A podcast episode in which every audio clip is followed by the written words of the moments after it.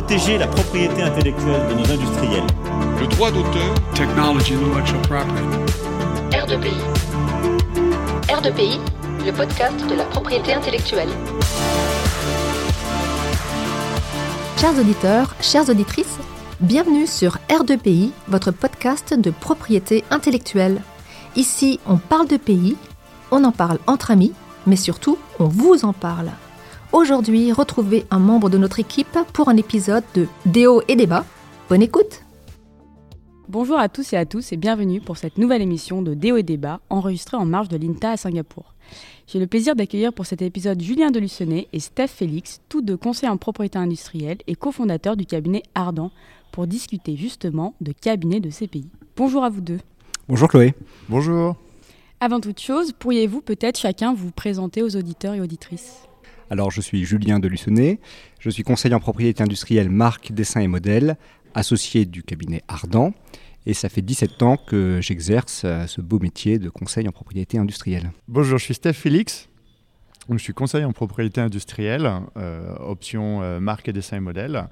je travaille dans la propriété industrielle depuis bientôt 18 ans.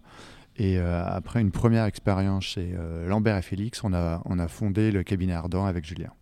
D'accord, merci. Et pourquoi avoir choisi le métier de conseiller en propriété industrielle? Je me tourne peut-être en premier lieu vers Steve.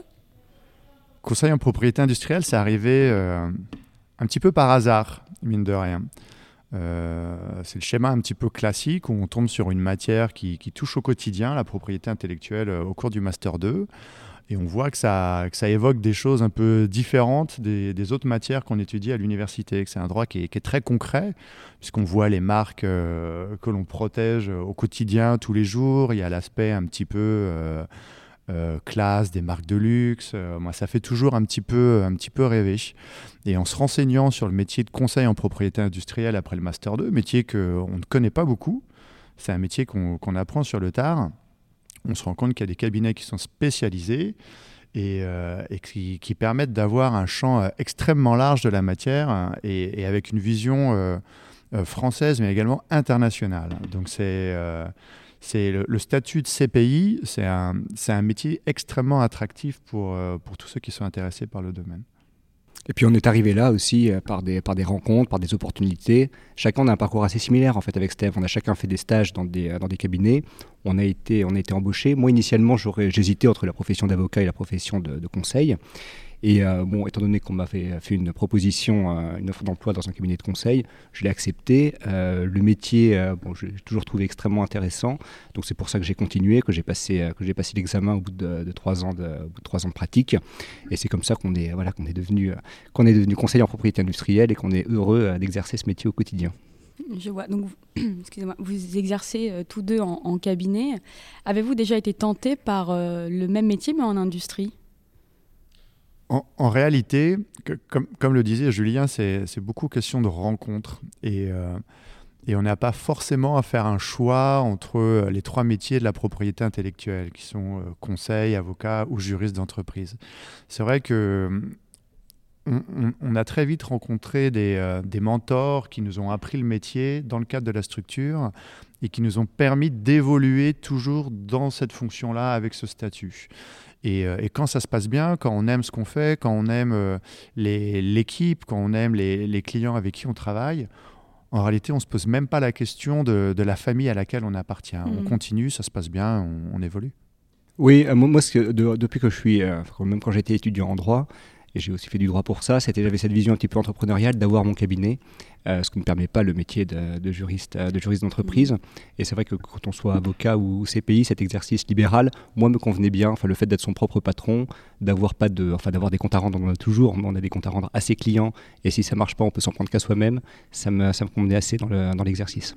Mmh. donc c'était le, le, point de vue entrepreneurial et finalement un, un heureux hasard de cette retrouvée. Exactement, bah ça c'est toujours, euh, de toute façon dans la vie professionnelle, c'est toujours, il y a toujours ces faits de hasard, ces faits de rencontres, ces faits d'opportunités qu'on saisit à un moment donné, être au bon endroit au bon moment, et, euh, et puis après on continue, on continue les choses. Hmm.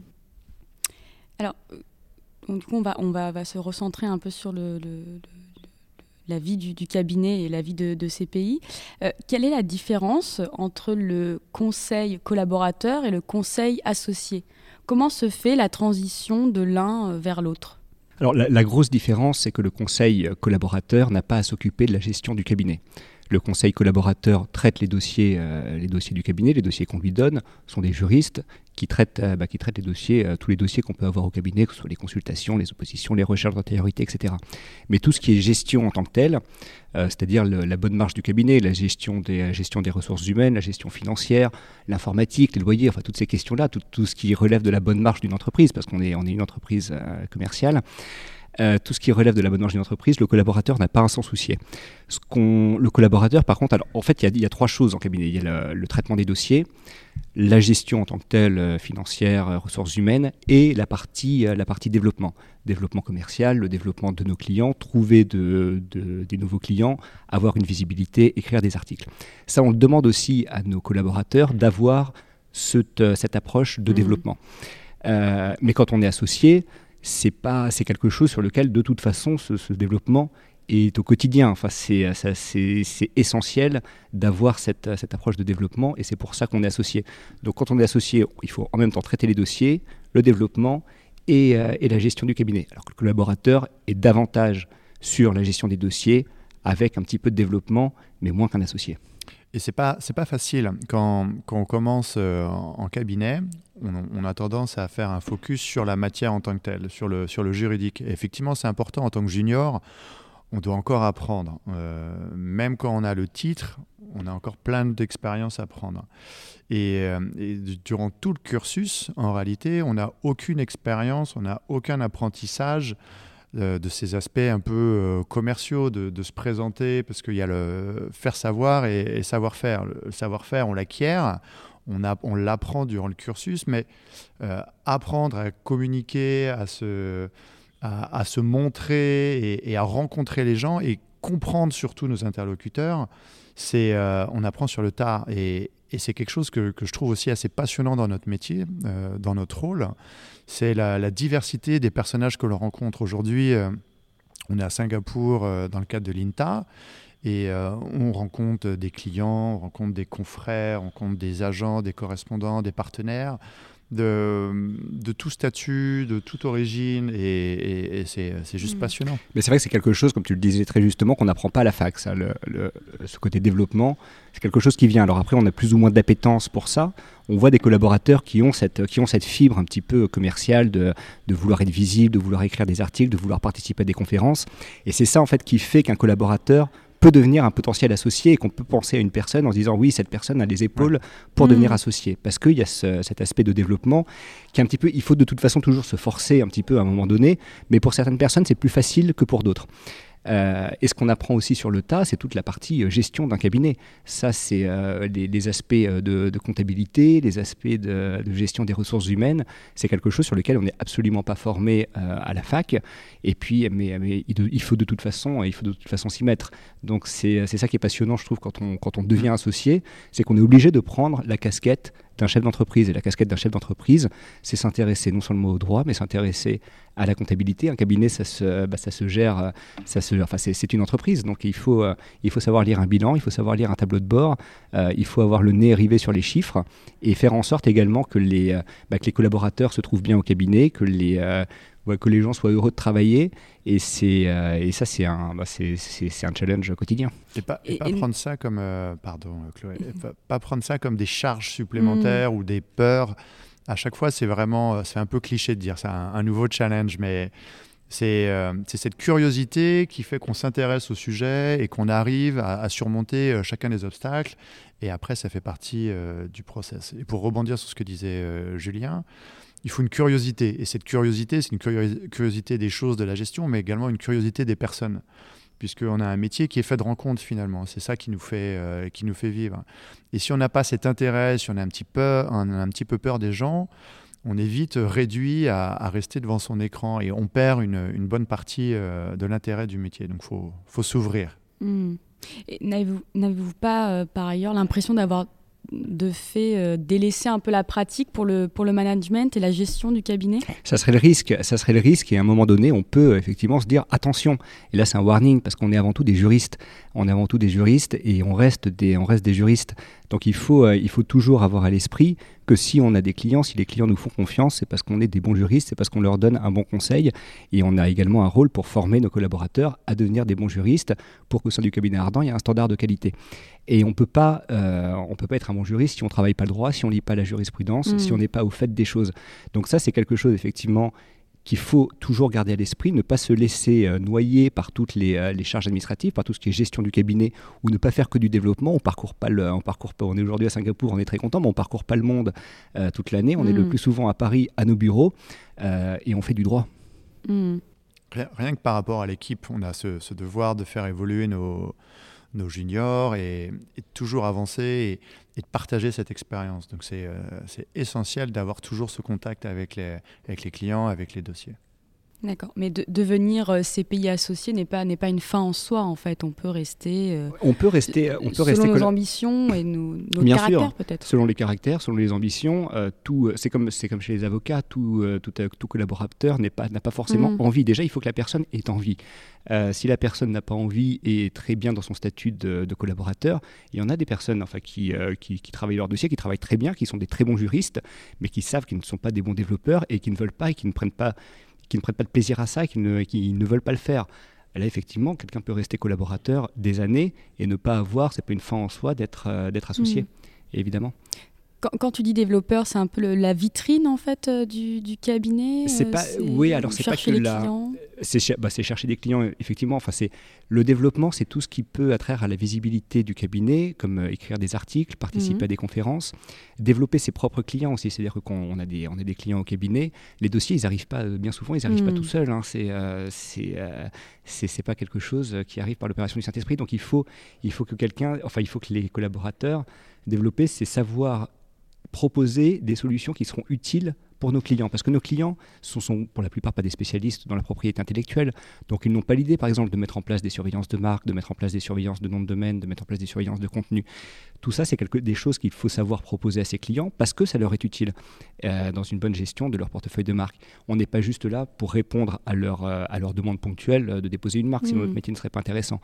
Donc effectivement, il y a ce développement de la clientèle actuelle et puis toujours être en prospection de nouveaux clients et euh, trouver des nouveaux clients, c'est euh, C'est pas une démarche commerciale. Non. Disons que notre optique, c'est plutôt de, de bien servir euh, ceux qui font appel à nous et que euh, la bonne parole euh, se propage d'elle-même. C'est c'est sur, ce, sur recommandation souvent qu'on est contacté. On n'a pas cette perspective d'avoir, euh, de contacter tant de personnes à voir pour l'INTA ou d'envoyer euh, des, des courriers à je ne sais quelle grosse entreprise en leur, en leur proposant nos services. on fait pas de publicité. On fait pas de publicité, on, on montre qui on est, on montre ce qu'on fait, et en plus on le fait euh, euh, avec sincérité, c'est-à-dire qu'on s'intéresse vraiment aux problématiques euh, et aux gens. D'accord. Donc en fait, c'est l'associé qui gère un peu la stratégie euh, du cabinet. Bien sûr, bah, la euh, stratégie de développement, où est-ce qu'on veut, où est-ce qu'on veut aller, qu'est-ce qu'on veut faire, est-ce qu'on va aller euh, demain euh, faire, euh, faire euh, des brevets, est-ce qu'on va aller faire, euh, où, est-ce qu'on, où est-ce qu'on va? Effectivement. Enfin, c'est, c'est le cap, euh, le cap du cabinet. Euh, là, quand on est à l'INTA, les rendez-vous qu'on prend, bah, on va prendre des rendez-vous avec des, euh, des correspondants des- dans des pays euh, stratégiques où on pense qu'on a un potentiel, où on peut, euh, où on a des dossiers dans ces, dans ces, dans ces pays-là qui peuvent nous envoyer également des dossiers. Donc tout ça, c'est de la stratégie, c'est de la stratégie de Mhm. cabinet, de développement d'un cabinet. oui. Et c'est c'est aussi un état d'esprit. Je pense que les, les associés donnent le ton de, de l'ambiance, de l'atmosphère euh, qu'on peut avoir dans un cabinet. hmm, C'est-à-dire que nous, on, on essaye d'avoir un certain, une certaine facilité d'accès, un certain dynamisme.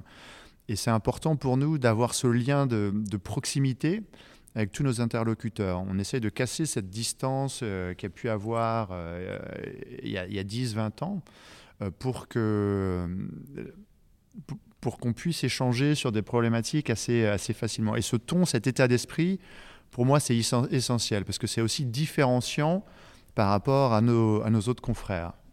D'accord. Et c'est l'associé aussi qui donne le ton dans les dossiers ou ça c'est chaque. Oui. euh, Le Chaque ton, et c'est quelque chose qui est très difficile à, à trouver pour, euh, enfin, pour nos jeunes collaborateurs, parfois on le voit. ça peut être des très bons juristes qui ont la réponse, qui, qui savent faire une consultation, mais il faut savoir également s'adresser aux clients rendre la chose intelligible. Nos clients, pour la plupart, pour, enfin pour certains, ils ne sont absolument pas des juristes, sont des chefs d'entreprise. Et il ne s'agit pas de leur pondre des consultations qui soient trop juridiques, mais il faut que ce soit quelque chose de pratique et qui soit vraiment utile. Typiquement, une recherche d'antériorité, s'il s'agit de citer des antériorités et de dire non à la fin, bon, bah, le client, ça ne va, pas, ça va pas le satisfaire. Mmh. Il faut trouver des solutions, il faut essayer de trouver des, des solutions de contournement et élaborer une stratégie. C'est ça, et ce ton-là, c'est, euh, d'ailleurs toute notre, euh, toute notre valeur ajoutée, je pense, euh, vis-à-vis également de nos collaborateurs et de, de, ce qui peut être produit au cabinet, c'est de dire, bah voilà, ça effectivement, cette analyse juridique, elle est faite, après qu'est-ce qu'on fait, où on va, qu'est-ce qu'on dit au client, pour qu'il ait toutes les cartes en main pour prendre la bonne décision? Alors, anciens associés, donc tous les deux de deux cabinets distincts, vous avez décidé de fusionner vos anciens cabinets pour euh, cofonder Ardent. Alors, euh, d'où vient la décision? Comment on arrive à se dire, euh, tiens, on va fusionner nos cabinets pour, je sais pas, augmenter nos forces ou En, réalité, on aimerait dire que c'est un calcul bien précis, mais c'est. on parlait de rencontre au début de notre entretien. C'est vraiment ça. Je pense que pour créer quelque chose en commun, déjà, il faut avoir confiance. Avec Julien, on se connaît depuis j'ose pas le dire. Ah, ça fait, 15 euh, ans. Ça fait 15 ans qu'on se connaît. Ouais. Et, et, on a confiance, on a confiance dans la pratique de l'autre, sur, euh, sur la qualité de l'expertise, mais on a aussi confiance euh, en la personne en tant que telle. Donc, Et on avait envie de travailler ensemble en fait. Enfin, c'est, on, s'entend et on se dit, bah voilà, il y a des personnes avec qui on a envie de travailler, dont on connaît la, la valeur professionnelle, et en plus, en plus de ça, bah oui, on se dit avec cette personne-là, ça sera c'est un ami, mais ça sera aussi un bon associé. Et ça, c'est pas, c'est pas, enfin voilà, c'est pas donné. C'est non, mais c'est vrai, c'est vrai. Donc c'était beaucoup de l'affect en fait. C'est beaucoup, c'est beaucoup. Enfin, il n'y a, pas seulement de l'affect parce qu'après on avait des structures qui étaient euh, qui étaient assez proches. Euh, on était tous les deux des, des cabinets d'une taille euh, d'une taille équivalente, avec des, des, clientèles qui n'étaient absolument pas en, conflit d'intérêts. Donc au lieu d'avoir deux cabinets mm. d'une dizaine de personnes, bah, autant se, autant se mettre en commun. Et ça s'est fait assez, euh, bah, ça, s'est bien fait d'ailleurs. Enfin, euh, ça s'est fait sans heurts. Euh, les équipes, les équipes aujourd'hui sont totalement, sont totalement intégrées au sein, au sein d'Ardan. Et, je pense que c'est du positif, c'est non seulement du positif pour nous en tant qu'associés, même pour nos collaborateurs. Et pour nos collaborateurs et toute l'équipe de Paralégal, toute l'équipe du cabinet, je pense que c'est positif parce que plus on est nombreux, plus on peut avoir, plus on peut avoir d'échanges aussi. On a, pris on a essayé de prendre les meilleures pratiques des deux cabinets euh, sur les différents points. Donc c'est un, c'est un, c'est un, progrès, euh, c'est un progrès pour tout le monde. Comment on fait pour matcher les deux? Parce qu'on a quand même nos façons de faire, nos pratiques différentes. Et comment on fait pour euh, arriver et que tout le monde travaille ensemble dans une bonne synergie? Déjà, déjà, on développe un climat bienveillant. dans chacune des deux structures, on est ouvert, on est, on est ouvert sur le monde, on est ouvert à l'autre et se dire, euh, bah voilà, je vais avoir quelques nouveaux collègues. Euh, vu que les collègues sont toujours dans cet euh, état d'esprit positif, ça se fait, ça se fait vraiment tout seul. C'est-à-dire qu'on échange petit à petit sur telle problématique. et puis, quand je pars un petit peu en congé, je confie à mon nouveau collègue un backup pour, pour tel délai.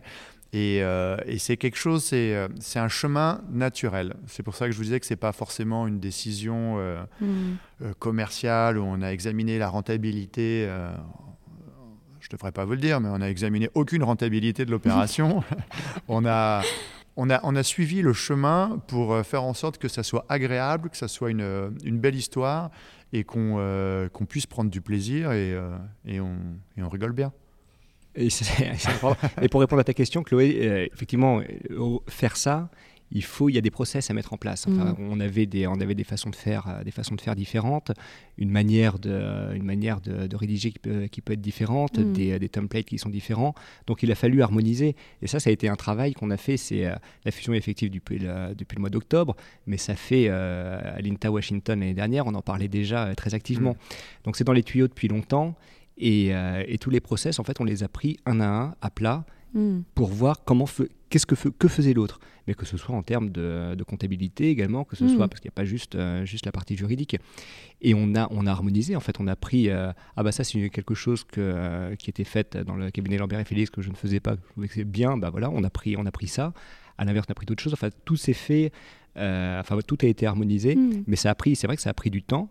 Et il a fallu également que les équipes nous suivent euh, là-dessus, qu'on leur, qu'on leur explique, qu'on fasse de la pédagogie sur certains, euh, bah, sur les nouveaux process euh, qu'il y a pu avoir, pour que tout le monde les applique et qu'il n'y ait pas de réticence euh, Mm. par rapport à ça. Parce que le, le, le- le plus dangereux en cabinet, c'est toujours la force de l'habitude. On se dit, bah oui, on a toujours fait comme ça. Parfois, on a toujours fait comme ça quelque chose, mais on peut le faire mieux. Et là, c'est justement ce qu'on essaye de faire dans tous les aspects. Bah, c'est justement de se remettre en cause sur certaines choses qu'on a toujours fait comme ça, pour essayer de faire mieux en prenant le meilleur des deux structures. Oui, donc vous avez pris les points positifs des deux structures, vous êtes mis à plat et on s'est dit il faut uniformiser tout ça et on va prendre euh, Exactement. les, les bons points.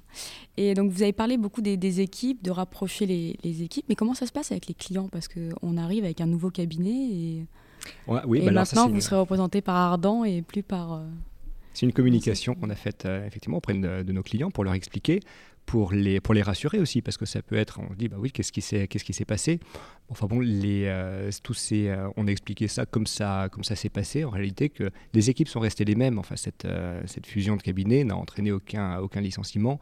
Donc pour les clients, en réalité, rien n'a vraiment, hormis le nom, hormis nos adresses email, internet, rien n'a réellement changé. Leurs interlocuteurs sont toujours ici. La qualité de service est toujours la même. Donc voilà, c'est c'est un petit peu euh, business as usual, sauf qu'ils savent qu'on aura, davantage de- qu'on aura davantage de moyens pour investir dans l'informatique, qu'on ait une structure qui est plus, euh, qui est plus importante. Donc c'est un côté rassurant. Et tous les feedbacks euh, moi, que j'ai eu, qu'on a eu pu avoir de nos clients sont tous très positifs Mm. en disant ah bah oui, qu'ils se sont réjouis pour nous en disant c'est bien pour vous et c'est bien pour nous aussi.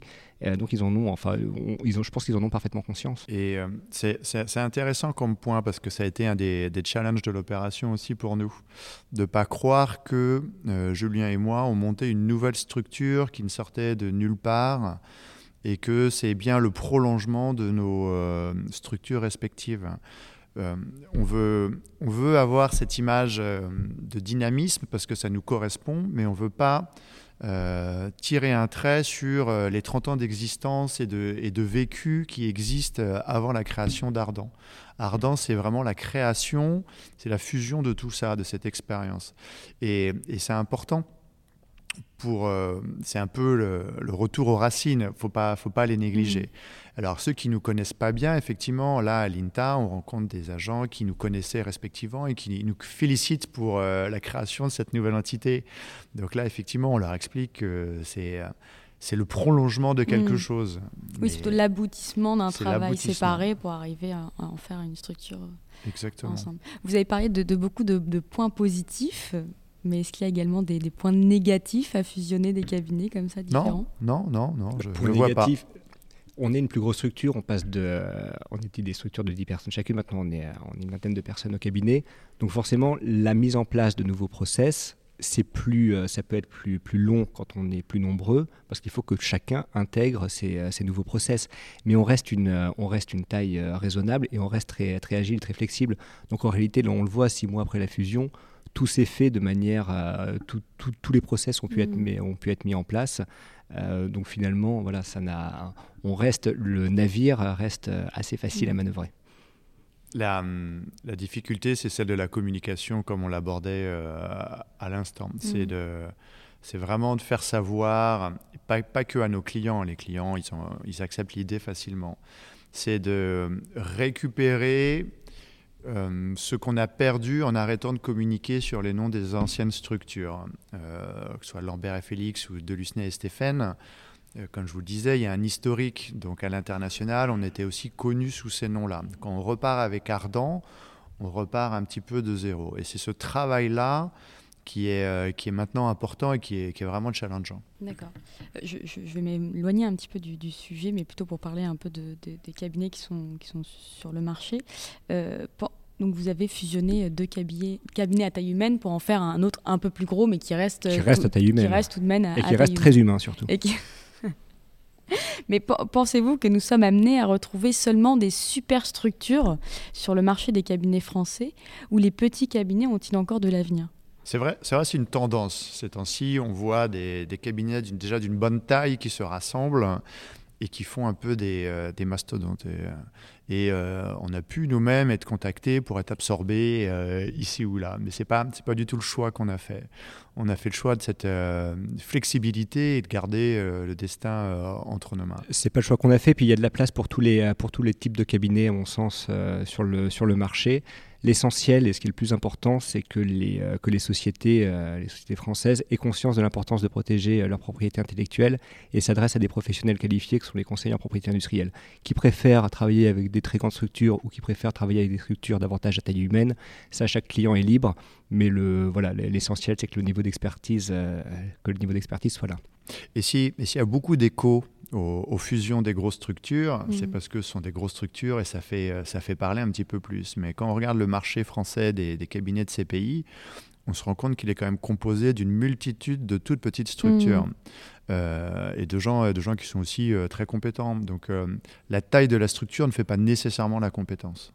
Ah oui, ça, je suis bien d'accord, mais peut-être que les, grosses structures, les superstructures peuvent faire un peu, un peu d'ombre au petit cabinet, et donc euh, par là même, le petit cabinet qui va se faire approcher par la grosse structure va avoir tendance à se dire, bon, ah, si j'y allais quand même. Ben, on peut avoir une réaction de, peur et de se dire bah oui on y va ou une réaction au contraire de tête.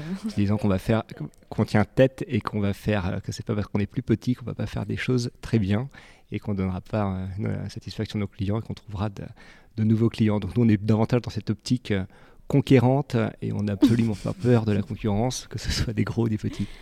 On, touche à, la fin de cette émission. Euh, auriez-vous des, conseils à donner à de jeunes étudiants qui voudraient se tourner vers le métier de conseil en propriété industrielle? Le chemin à prendre, peut-être les choix à faire ou... Ah, en conseil, c'est bon, c'est difficile de donner des conseils, c'est un petit peu, un petit peu vieux sage, mais je, pense que c'est important de, faire des stages, de se rendre compte de la réalité du métier, de ne pas avoir une idée trop arrêtée. Moi, quand j'étais étudiant en droit, je voulais être avocat comme tout le monde, euh, mais après, c'est une, question de, une question de rencontre. Et si j'avais pas saisi l'opportunité que j'ai eue au sein de mon cabinet, bah, voilà, j'aurais peut-être fait des choix, peut-être que ça aurait été bien, peut-être que ça aurait été, hein, peut-être que ça ne l'aurait pas été. Donc, il ne faut pas rester avec une idée, euh, une idée précise en tête. Il faut, euh, il faut travailler, puis il faut travailler, il savoir quelle est la réalité du métier. Et après, quand on trouve un stage, il faut vraiment travailler, vraiment se dire qu'on n'est pas arrivé. C'est pas parce qu'on a un master 2, qu'on a fait des, belles études, euh, qu'on est arrivé. La vie professionnelle, c'est un challenge quotidien et c'est un, challenge. Il faut continuer à se former tout au, tout long de sa vie professionnelle. Donc vraiment, il faut, que, il faut avoir cette, euh, cette idée en tête bah, qu'il faut, qu'il faut bosser.